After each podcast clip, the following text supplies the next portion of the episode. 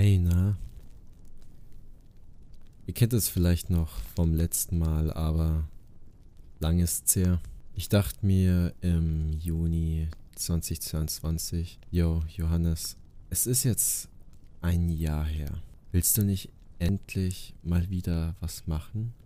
Und um ehrlich zu sein, ich habe seit da Lust, aber weil ich eine echt schlimme, schlimme Arbeitsweise und Arbeitsmotivation habe, habe ich es bis jetzt nicht geschafft, irgendwas umzusetzen. Ich habe mich dann jetzt hingesetzt und habe mir für euch einige meiner, ich nehme an, Lieblings-Creepypastas und Lieblingsstories rausgesucht und sie für euch vertont und wünsche euch im selben Ton auch ein frohes neues Jahr. Und wie das letzte Mal wünsche ich euch auch dieses Mal frohes Gruseln von meiner Seite. Thaddeus Selbstmord. Ich möchte gleich am Anfang sagen, wenn du eine Antwort erwartest, erwarte nicht zu viel. Es wird nämlich keine geben.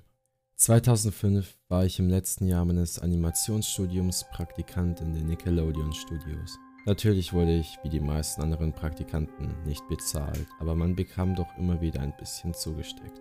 Für Erwachsene mag es nicht sonderlich viel sein, aber die meisten Kinder würden verrückt damit werden. Da ich direkt mit den Editoren und Trickzeichnern arbeitete, konnte ich neue Folgen Tage vor ihrer Erstausstrahlung sehen. Ich hätte davon weiter erzählen, ohne zu viele unnötige Einzelheiten zu erwähnen. Kurz zuvor hatten sie gerade den SpongeBob Schwammkopf-Film fertiggestellt und das ganze Team hatte keine wirklich neuen Ideen mehr, was den Start der angekündigten neuen Staffel hinauszögerte. Aber die Verschiebung hatte noch andere Gründe. Es gab ein Problem mit Folge 4, das jeden mehrere Monate gekostet hatte. Ich und zwei andere Praktikanten waren für den finalen Cut mit einem Haupttrickzeichner und Editor in einem Schneiderraum.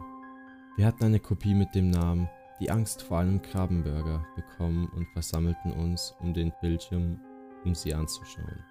Nun, da es oft noch nicht zu Ende produziert wurde, gaben die Trickzeichner den unfertigen Folgen immer meist falsche und teilweise sexuell angehauchte Titel, wie zum Beispiel Wie Sex nicht funktioniert, anstelle von dem richtigen Titel Eltern werden ist nicht schwer, in der SpongeBob und Patrick die Seemuschel adoptierten. Nicht wirklich lustig, aber immer für ein Kichern gut. Als wir dann den Titel Thaddeus Selbstmord lasen, dachten wir, es sei nur ein morbider Witz. Einer der Praktikanten konnte gerade noch ein leises Kichern hervorbringen. Die fröhliche Musik ertönte, wie gewöhnlich. Die Geschichte begann mit Thaddeus, der wie so oft das Klarinettenspiel übte und wie üblich viele Töne falsch traf. Wir hörten, wie SpongeBob draußen lacht und Thaddeus stoppt, um ihn anzubrüllen, er solle ruhig sein, denn diese Nacht würde er selbst ein Konzert geben, für das er übte. Der Szenenwechsel mit dem Blubberblasen erfolgte und wir sahen das Ende von Thaddeus Konzert. Das war der Teil, an dem es anfing merkwürdig zu werden. Während er spielte, haben sich mehrere Frames wiederholt, nicht aber der Ton. Zu diesem Zeitpunkt war der Ton schon mit der Animation synchronisiert, also eigentlich nichts Ungewöhnliches. Aber als er aufgehört hat zu spielen, hörte auch der Ton auf, als hätte es die Aussätze nicht gegeben. Ein schwaches Murmeln machte im Publikum die Runde, bevor sie anfing, Thaddeus auszubuhen. Aber es war kein normales Buhen, wie es in Zeichentrickserien üblich ist. Man konnte wirklich Boshaftigkeit darin hören. Es wurde auf das Publikum geschnitten, mit SpongeBob im Mittelpunkt. Und er buhte ihn ebenfalls aus, sehr ungewöhnlich für ihn. Aber das war nicht der komischste Teil. Was uns sehr auffiel, war die Tatsache, dass alle extrem realistische Augen hatten sehr detailliert. Keine Abbildungen von echten Augen, aber sehr viele realer als normales CGI. Die Pupillen waren rot. Wir schauten uns verwirrt an, aber da wir nicht die Autoren waren, hinterfragten wir nicht, ob es für Kinder geeignet sei. Es wurde auf Thaddeus geschnitten, der an der Kante seines Bettes saß, einsam dreinschauend. Der Blick aus seinem Bullaugenfenster verriet uns, dass es Nacht war, also kurz nach dem Konzert. Beunruhigend war, dass es ab hier keinen Ton mehr gab. Wirklich keinen einzigen Ton.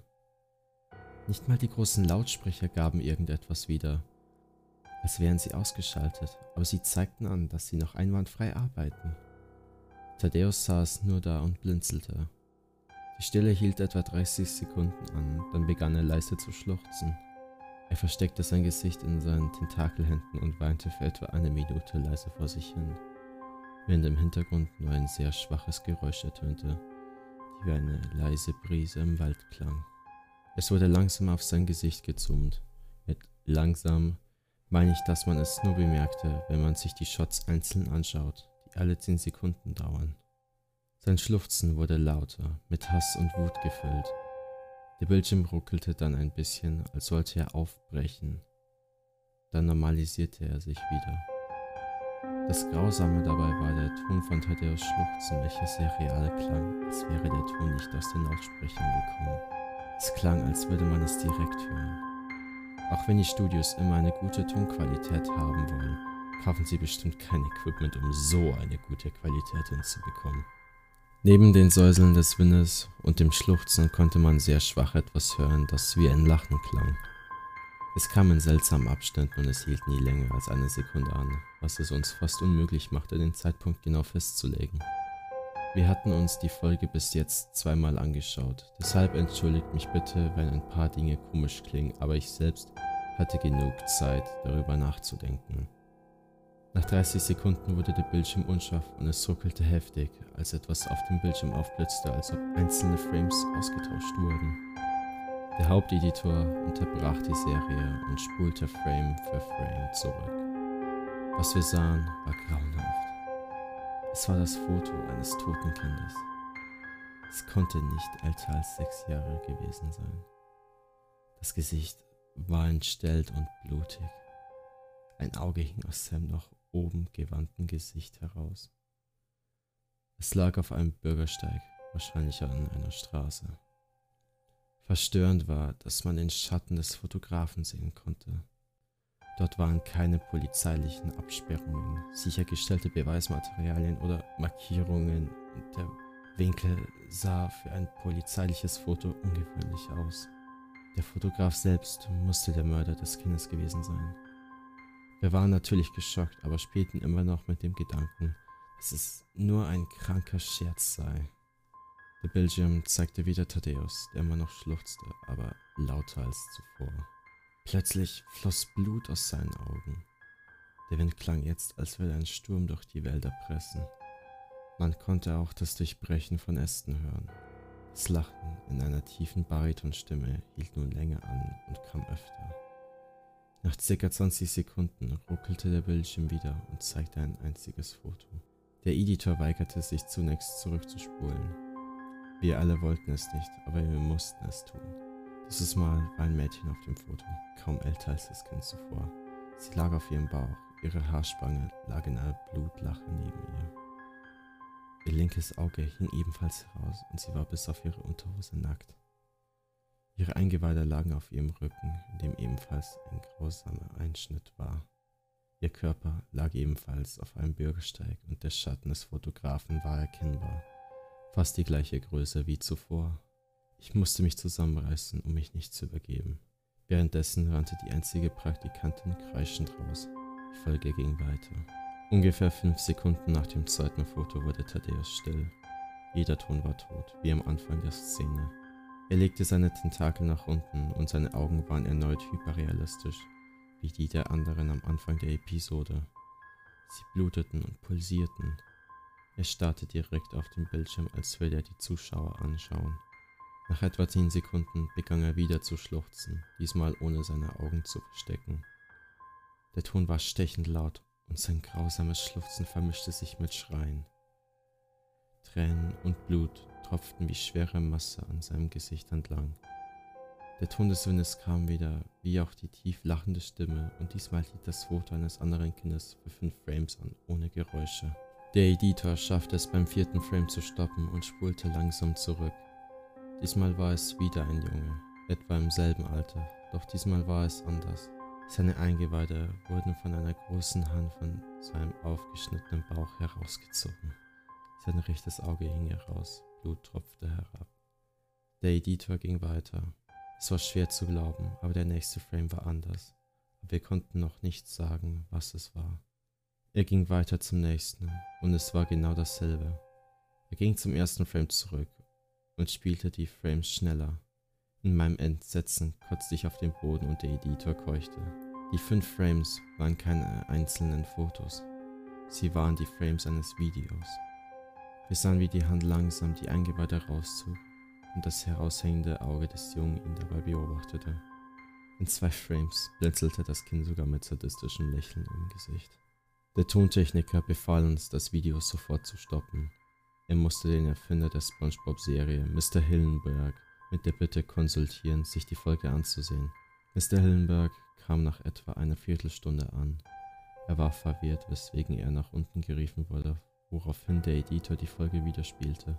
Jedes Geräusch, jeder Schrei, jeder Ton stoppte. Thaddeus starrte die Zuschauer direkt an, in einer Nahaufnahme seines Gesichtes, für etwa drei Sekunden. Es wurde schnell rausgesummt. Die tiefe Stimme sagte, Tu es. Woraufhin wir in Thaddeus Hand eine Pistole sahen. Er steckte sie sofort in seinen Mund und betätigte den Abzug. Realistisches Blut und Gehirnfetzen klatschten an die Wand und auf sein Bett hinter ihm, während er nach hinten fiel. Die letzten fünf Sekunden dieser Folge zeigten seinen Körper im Bett, zumindest was davon noch übrig war, ein Auge heraushängend, das andere Auge auf dem Boden liegend, sich anblinzelnd. Es war das Ende dieser Folge. Natürlich war Mr. Hillenberg wütend und wollte sofort wissen, was überhaupt vor sich ging. Die meisten Leute hatten den Raum zu diesem Zeitpunkt bereits verlassen. Es waren nur noch wenige paar Leute da, die noch in der Lage waren, es sich erneut ansehen zu können. Es ein zweites Mal zu sehen, brachte nur, dass es sich tiefer in meinem Gehirn einbrannte und ich Albträume bekam. Es tut mir leid, aber ich bin geblieben. Die einzige Theorie, die wir hatten, war, dass die Datei von einem Außenstehenden bearbeitet wurde. Der technische Director wurde beauftragt zu untersuchen, wann es in etwa geändert wurde. Die Analyse ergab, dass das neue Material über das alte geschnitten wurde.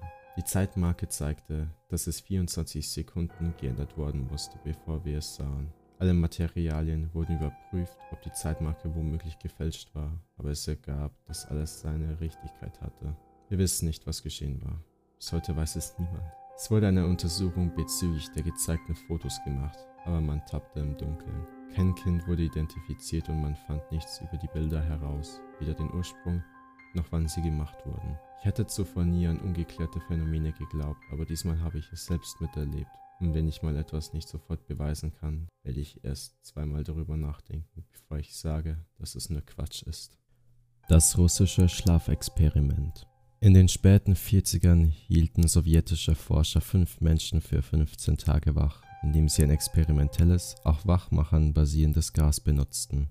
Sie wurden in einer abgeriegelten Einrichtung aufbewahrt, um ihre Sauerstoffzufuhr zu überwachen, da das Gas in hoher Konzentration tödlich war.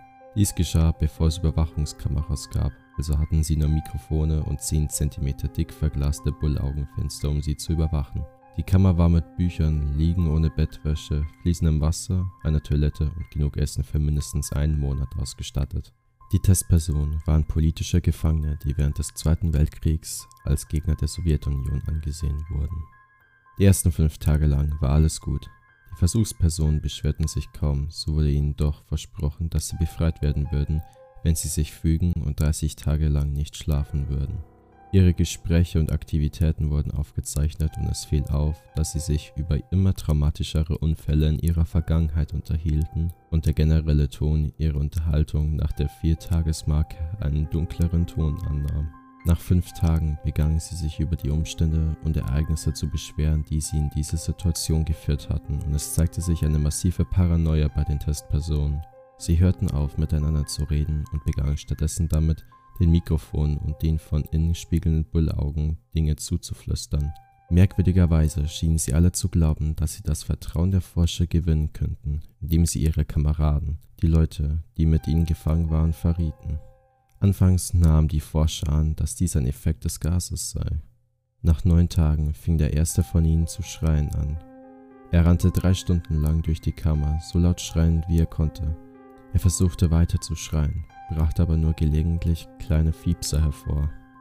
Die Forscher schlussfolgerten, dass er seine Stimmbänder zerrissen hatte. Das Verblüffendste an seinem Verhalten war aber, wie die anderen darauf reagierten oder eben nicht darauf reagierten. Sie fuhren fort, in die Mikrofone zu flüstern, bis der zweite Gefangene zu schreien anfing. Die zwei nicht schreienden Gefangenen zerlegten die Bücher, schmierten Seite für Seite mit ihren Ausscheidungen voll und klebten sie dann ruhig über die Glasscheiben. Das Schreien stoppte abrupt. So auch das Flüstern in die Mikrofone. Drei weitere Tage verstrichen. Die Forscher checkten stündlich die Mikrofone, denn sie hielten es für unmöglich, dass bei fünf Insassen kein Geräusch produziert wurde. Der Sauerstoffverbrauch in der Kammer deutete darauf hin, dass alle fünf noch am Leben sein mussten. Es wurde sogar so viel Sauerstoff verbraucht, wie er von fünf Männern, welche schwerste körperliche Arbeit durchführten, verbraucht werden würde. Am Morgen des 14. Tages taten die Forscher etwas, von dem sie sagten, dass sie es nicht tun würden, um eine Reaktion von den Gefangenen zu bekommen. Sie benutzten die Sprechanlage in der Kammer in der Hoffnung, eine Antwort von den Insassen zu bekommen, von denen sie befürchteten, dass sie entweder tot oder hirntot waren. So sagten sie an. Wir öffnen nun die Kammer, um die Mikrofone zu testen. Tretet von der Tür zurück und legt euch flach auf den Boden oder ihr werdet erschossen. Befolgung wird für einen von euch seine sofortige Freiheit bedeuten. Zu ihrer Überraschung hörten sie zur Antwort einen einzigen ruhig gesprochenen Satz. Wir wollen nicht mehr befreit werden. Eine Diskussion brach unter den Forschern und den militärischen Kräften, welche den Test finanzierten, aus. Da es ihnen nicht möglich war, weitere Antworten durch die Sprechanlage zu erhalten, erschienen sie, entschieden sie schlussendlich die Kammer um Mitternacht am 15. Tag zu öffnen. Der Kammer wurde sämtliches Gas entzogen, mit frischer Luft durchflutet und sofort begannen Stimmen durch das Mikrofon Einspruch zu erheben. Drei verschiedene Stimmen fingen an zu flehen, als ging es um das Leben einer ihrer Geliebten, sie sollten das Gas wieder anmachen. Die Kammer wurde geöffnet und Soldaten hineingeschickt, um die Testsubjekte zu holen. Sie begannen lauter als je zuvor zu schreien, und so taten es auch die Soldaten, als sie sahen, was in der Kammer war. Vier der fünf Männer waren noch am Leben, obwohl niemand wirklich behaupten könnte, dass der Zustand, in dem sie sich befanden, als Leben zu bezeichnen sei. Die Essensrationen nach Tag 5 wurden nicht einmal angefasst. Fleischfetzen vom Oberschenkel und Brust des toten Testsubjektes waren in das Abflussrohr in der Mitte des Raumes gestopft worden, weshalb sich eine 10 cm dicke Schicht Wasser auf dem Boden verteilte. Wie viel genau von dem Wasser eigentlich Blut war, wurde nie ermittelt. Auch allen vier überlebenden Testsubjekten fehlten große Stücke ihrer Muskeln und Haut. Zerstörungen des Fleisches und entblößte Knochen an den Fingerspitzen wiesen darauf hin, dass die Wunden mit der Hand und nicht wie ursprünglich vermutet mit den Zähnen zugefügt wurden. Eine genauere Untersuchung der Position und Winkel der Wunden ließen darauf schließen, dass die meisten, wenn nicht sogar alle, selbst zugefügt waren. Die Abdominalorgane unterhalb des Brustkorbes aller vier Testsubjekte wurden entfernt. Obwohl Herz, Lunge und Zwerchfell noch am richtigen Platz waren, waren die Haut und die meisten Muskeln an den Rippen abgerissen worden, weshalb die Lunge durch den Brustkorb zu sehen war. Die Adern und Organe blieben intakt. Sie wurden nur herausgenommen und auf den Flur gelegt, verteilt um die ausgeweiteten, aber noch lebenden Körper der Testpersonen. Die Verdauungstrakte aller vier konnten arbeitend gesehen werden, wie sie Essen zersetzten. Es wurde schnell offenkundig, dass das, was sie verdauten, ihr eigenes Fleisch war, welches herausgerissen und über Tage gegessen wurde. Die meisten der Soldaten waren russische Spezialagenten, aber trotzdem weigerten sich viele, in die Kammer zurückzukehren, um die Testsubjekte zu entfernen.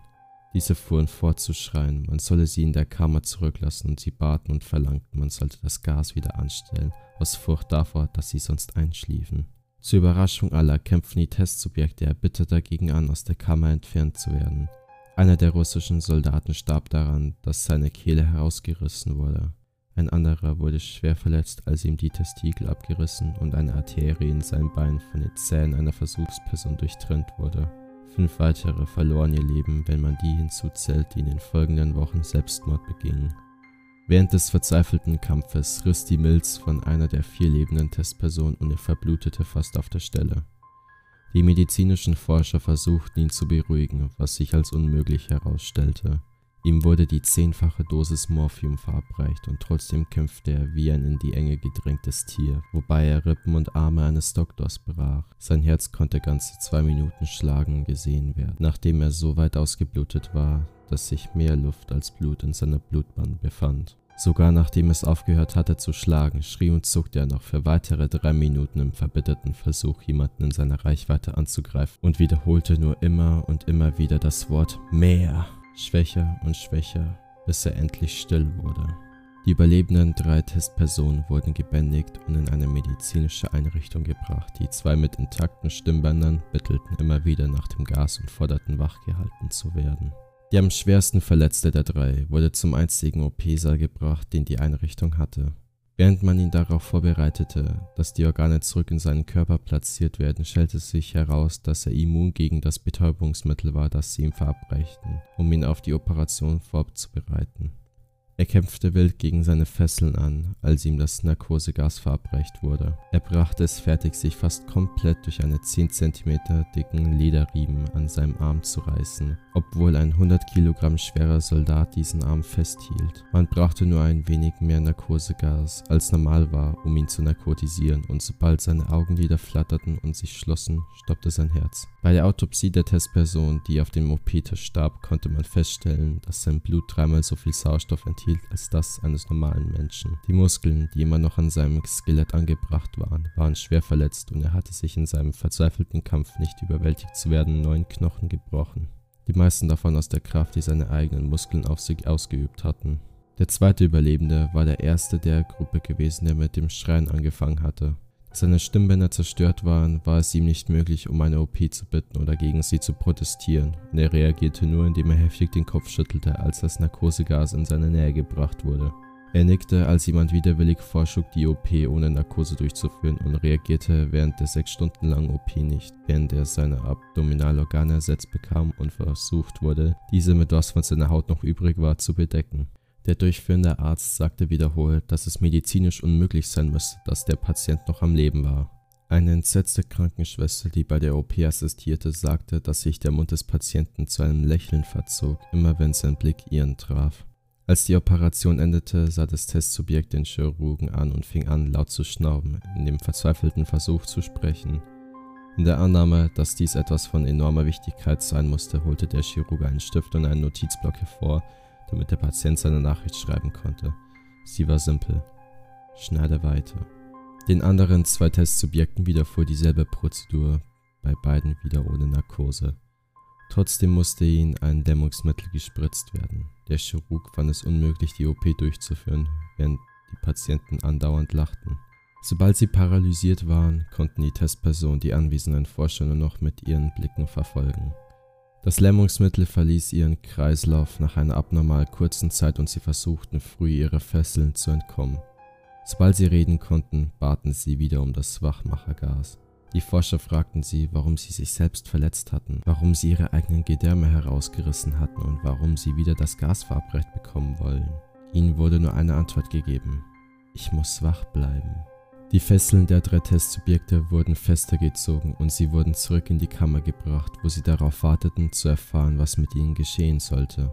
Die Forscher, die mit der Wut ihrer militärischen Gönner darüber, dass sie ihre ursprünglichen Ziele verfehlt hatten, konfrontiert wurden, schlugen vor, die überlebenden Testpersonen einzuschläfern. Der befehlshabende Offizier, ein Ex-KGB-Mitglied, sah stattdessen Potenzial und wollte sehen, was geschehen würde, wenn man sie wieder unter Gas setzte. Die Forscher protestierten heftig, wurden aber überstimmt. In Vorbereitung darauf, wieder in die Kammer eingesperrt zu werden, wurden die Testpersonen an ein EEG angeschlossen und ihre Fesseln wurden für eine lange Gefangenschaft gepolstert. Zur Überraschung aller hörten die drei mit den Kämpfen auf, sobald jemand durchblicken ließ, dass sie wieder unter dem Gas stehen würden. Es war offensichtlich, dass alle drei an diesem Punkt hart darum kämpften, wach zu bleiben. Eine der Testpersonen, die sprechen konnte, summte laut und lange. Das stumme Testsubjekt drückte mit aller Macht gegen seine Fußfesseln, erst links, dann rechts, dann wieder links, nur um sich auf etwas zu konzentrieren. Der letzte Gefangene hielt seinen Kopf vom Kissen hoch und blinzelte rapide. Da er der Erste war, der an das EEG angeschlossen worden war, beobachteten die meisten der Forscher überrascht seine Gehirnströme. Für die meiste Zeit waren sie normal, aber manchmal erstarben sie unerklärlicherweise. Es sah so aus, als ob er wiederholt einen Hirntod erleiden würde, bevor alles wieder normal wurde. Während sie sich auf das Papier konzentrierten, welches aus dem Gehirnstrommesser kam, sah nur eine Schwester, wie sich seine Augen im gleichen Moment schlossen, indem sein Kopf auf das Kissen prallte. Seine Hirnströme wechselten sofort zu denen des Tiefschlafers, dann erstarben sie zum letzten Mal, während sein Herz gleichzeitig aufhörte zu schlagen. Das einzige verbliebene Testsubjekt, welches noch sprechen konnte, fing an zu schreien, man sollte ihn sofort einsperren. Seine Hirnströme zeigten die gleichen Anzeichen wie die des Mannes, der dadurch starb, dass er einschlief. Der Kommandant gab den Befehl, die beiden überlebenden Testsubjekte sowie drei Forscher in die Kammer einzuschließen. Einer der ernannten drei zog sofort seine Pistole und schoss dem Kommandanten zwischen die Augen, drehte dann die Pistole zum stummen Testsubjekt und blies auch ihm das Gehirn raus. Er zielte mit der Waffe auf die verbliebene Testperson, die immer noch an das Bett gefesselt war, während die anderen Forscher und Mediziner aus dem Raum flohen. Ich werde hier nicht mit diesen Dingern eingesperrt werden. Nicht mit dir, schrie er den Mann an, der an das Bett gebunden war. Was bist du? fragte er. Ich muss es wissen. Die Testperson lächelte. Hast du das einfach so vergessen? fragte die Testperson. Wir sind du. Wir sind der Wahnsinn, der in euch allen lauert in euren tiefsten Tiergehirn immer darum flehen, freigelassen zu werden. Wir sind das, wovor ihr euch jede Nacht in euren Betten versteckt. Wir sind das, was ihr betäubt bis zur Stille und Paralyse, während ihr euch zu eurem nächtlichen Zufluchtsort begebt, den wir nicht betreten können. Der Forscher hielt kurz an. Er zielte dann auf das Herz der Testperson und feuerte. Das EEG erstarb, während die Testperson schwach herauswirkte. So, fast frei. Lebendig begraben. Es gibt viele Codes, die vor dem Release von Pokémon Grün gestrichen wurden. Einer davon ist das Berryman-Skript. Das Buried Alive Modell, zu Deutsch lebendig begraben, ist eine davon. Man kann es auf dem Pokémon-Turm finden. Buried Alive sollte ein Boss des Turms sein, gegen den man antreten sollte. Er wurde jedoch gegen den Geist Knogger eingetauscht. Wenn man den Flur betritt, sollte folgendes Skript starten. Du bist hier. Ich bin gefangen. Ich bin einsam. So einsam. Willst du mir nicht Gesellschaft leisten? Danach beginnt ein Kampf. Würde man gegen ihn antreten, dann würde man sehen, dass das Buried Alive Modell wie eine verweste Leiche aussieht, die gerade aus dem Boden herauskriecht. Es wurde so programmiert, dass es zwei weiße Hände, ein Gengar und ein Slimog benutzen konnte.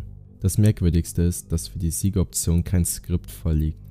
Sollte einem dies gelingen, so würde das Spiel also einfrieren und der Spielstand gelöscht werden. In diesem Fall würde Buried Alive folgendes sagen. Endlich. Rohes Fleisch.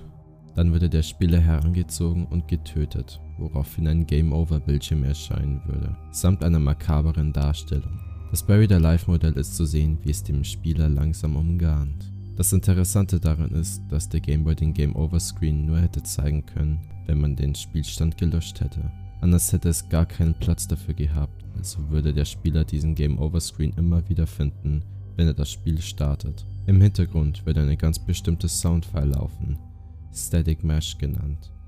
Die Verwendung für das Buried Alive Modell ist anders als viele der anderen Faktoren, die in Richtung Lavandia Town Syndrom gehen, unbekannt.